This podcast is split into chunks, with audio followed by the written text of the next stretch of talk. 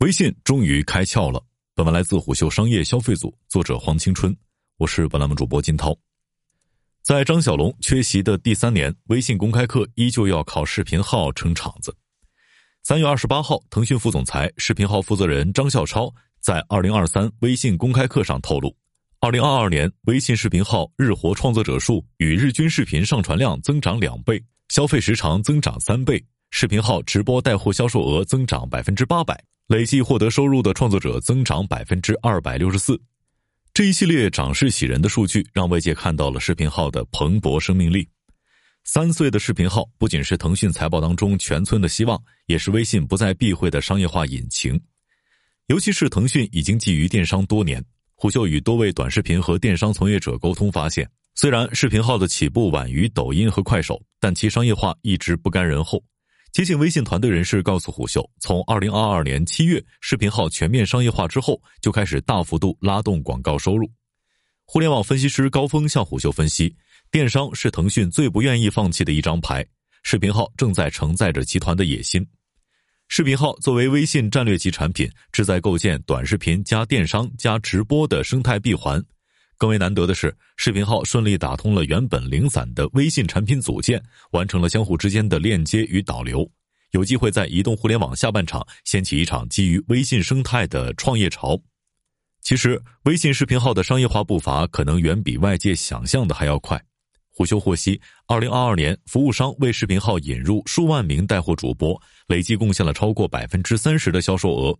二零二二年年末，由服务商贡献的月销售额相比年初增长了超十倍。二零二三年，视频号直播带货三大重点发力方向为产业带服务商、品牌代运营服务商和招商团长。另据九千中台专家纪要显示，二零二二年微信视频号商家数量有望突破一百万家，其中其中二十五万为新增商家，大品牌 GMV 占比为百分之十，中腰部品牌 GMV 占比百分之二十。小品牌占比百分之七十。对此，接近微信内部人士告诉虎嗅，二零二一年初，微信视频号低调推电波模式，第一波吃螃蟹的是小程序商家，数量接近一万家。那个时候，视频号官方重点扶持的品类为服饰家居、食品生鲜和美妆购物，平台会根据不同商家类型给予不同程度的流量扶持。试水商家从账号搭建、流量运营、数据增长到流量变现，都是各凭本事。视频号创造营发起人周博云表示：“底层的逻辑是什么呢？其实我们是一个典型的人以群分的社群。微信中视频号的分享特别顺畅，信任程度也比其他的那些平台更高，所以最后就会带来了一个特别好的转化效果。现在在行业当中，只要提到直播，都会把它跟电商带货强绑定，标签化已经非常严重了。视频号并不是单一的电商带货平台，它其实是多元化、属性标签丰富的表达渠道。”虎嗅获悉，二零二二年视频号直播带货销售额同比增长百分之八百，背后是视频号的小店优选联盟已经成为销售增长的重要动力。截至二零二二年年底，来自优选联盟的销售额占平台总销售额超百分之十五，并保持着高速增长。微信视频号官方数据显示，现阶段视频号直播带货平均客单价超过两百元，其中女性用户占比达百分之八十，男性用户占比百分之二十。一二线城市下单用户约占百分之六十，其余以四五线城市用户为主。可是问题在于，若视频号直播带货开始追求高转化率以及 GMV，其公域流量不足，就会导致私域难以破圈。所以，微信团队不断提升视频号优先级，先后打通公众号和企业微信，形成流量联动，才使得更多的商家入局，甚至是冷启动视频号直播。某美妆品牌市场负责人向虎秀表示。在团队复盘市面上比较成功的冷启动视频号直播时，发现品牌都非常重视前期的目标拆解、人员分配、IP 曝光打造以及用户增长，而且存在强大的私域流量用户沉淀及经营能力。有鉴于此，公司域联动成为接下来视频号带货核心经营路径。值得注意的是，抖音、快手在狂飙的过程中不断垒高直播电商门槛，这在一定程度上会刺激更多的创作者和品牌试水视频号。尤其在二零二一至二零二二年期间，抖音电商加载率增加，导致用户体验下降，很大一部分用户刷短视频的诉求被视频号消化，因此部分创作者也开始向视频号迁徙。然后，视频号则基于人大于货和场的先天优势，深挖社交关系链的交易需求，以人为中心，构建起新的交易场景。或许视频号已经到了全力加速直播电商生态建设的关键期，甚至微信正在围绕交易场景补足此前生态缺失的基础能力。在短视频内容流量和商业的竞争上，通过公众号、视频号和直播这些最重要的应用入口，不断挖深微信的生态池。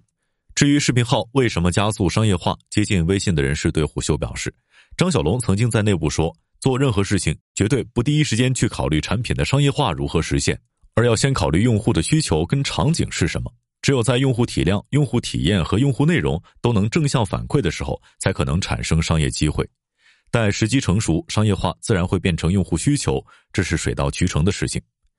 目前，视频号的产品已经逐步成熟，其中简单的内容生产工具降低了个人用户准入门槛，还打通微信生态链，完成了基本的抗压测试。Quest Mobile 数据显示，二零二二年六月，微信视频号活跃用户规模突破八亿，超过抖音和快手。等于说，视频号在微信生态反哺下，已对抖音、快手形成赶超之势。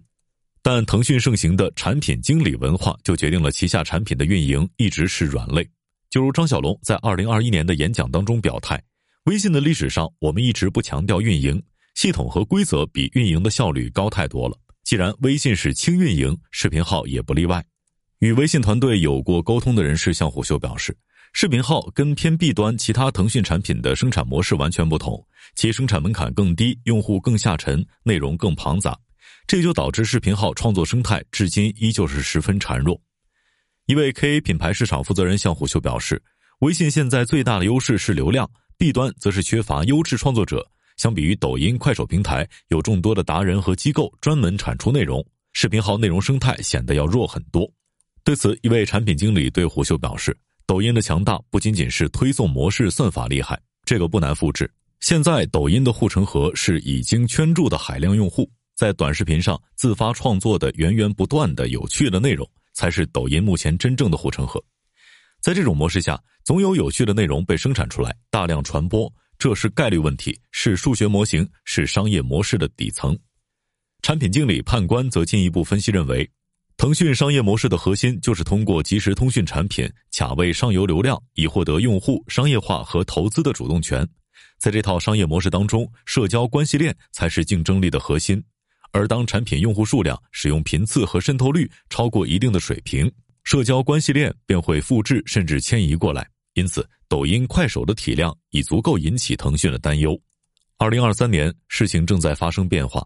视频号负责人张孝超宣布，接下来视频号将推出创作者分成计划与付费订阅功能，以促进视频号内容生态的自生产和自循环。与此同时，视频号还将上线个人公开名片功能。除了挂视频、直播和橱窗等模块之外，视频号主页正常是支持挂载长音频、图文消息等内容形态。以激励创作者的创作积极性。一方面，个人名片弥补了张小龙的遗憾。张小龙曾在二零二零年微信公开课上反思，公众平台的原始想法是取代短信，成为一种基于连接品牌和订户的群发工具，且有效的避免垃圾短信。群发的内容并不是重点，应该是各种各样的内容形式都可以，比如文字、图片、视频等。另一方面，个人名片恰恰是微信原子化组件的最好践行。通过个人名片来挂载各种各样的内容，这意味着视频号将创建出除了推荐流和直播广场之外的新的分发场景，还能和公众号、小程序、企业微信的各个微信场景下实现自由流转，替视频号创作者提供更多的变现可能。不难看出，在图文向短视频演化的时代浪潮中，视频号扛起了微信二次发育的重担。商业洞听是虎嗅推出的一档音频节目，精选虎嗅耐听的文章，分享有洞见的商业故事。我们下期见。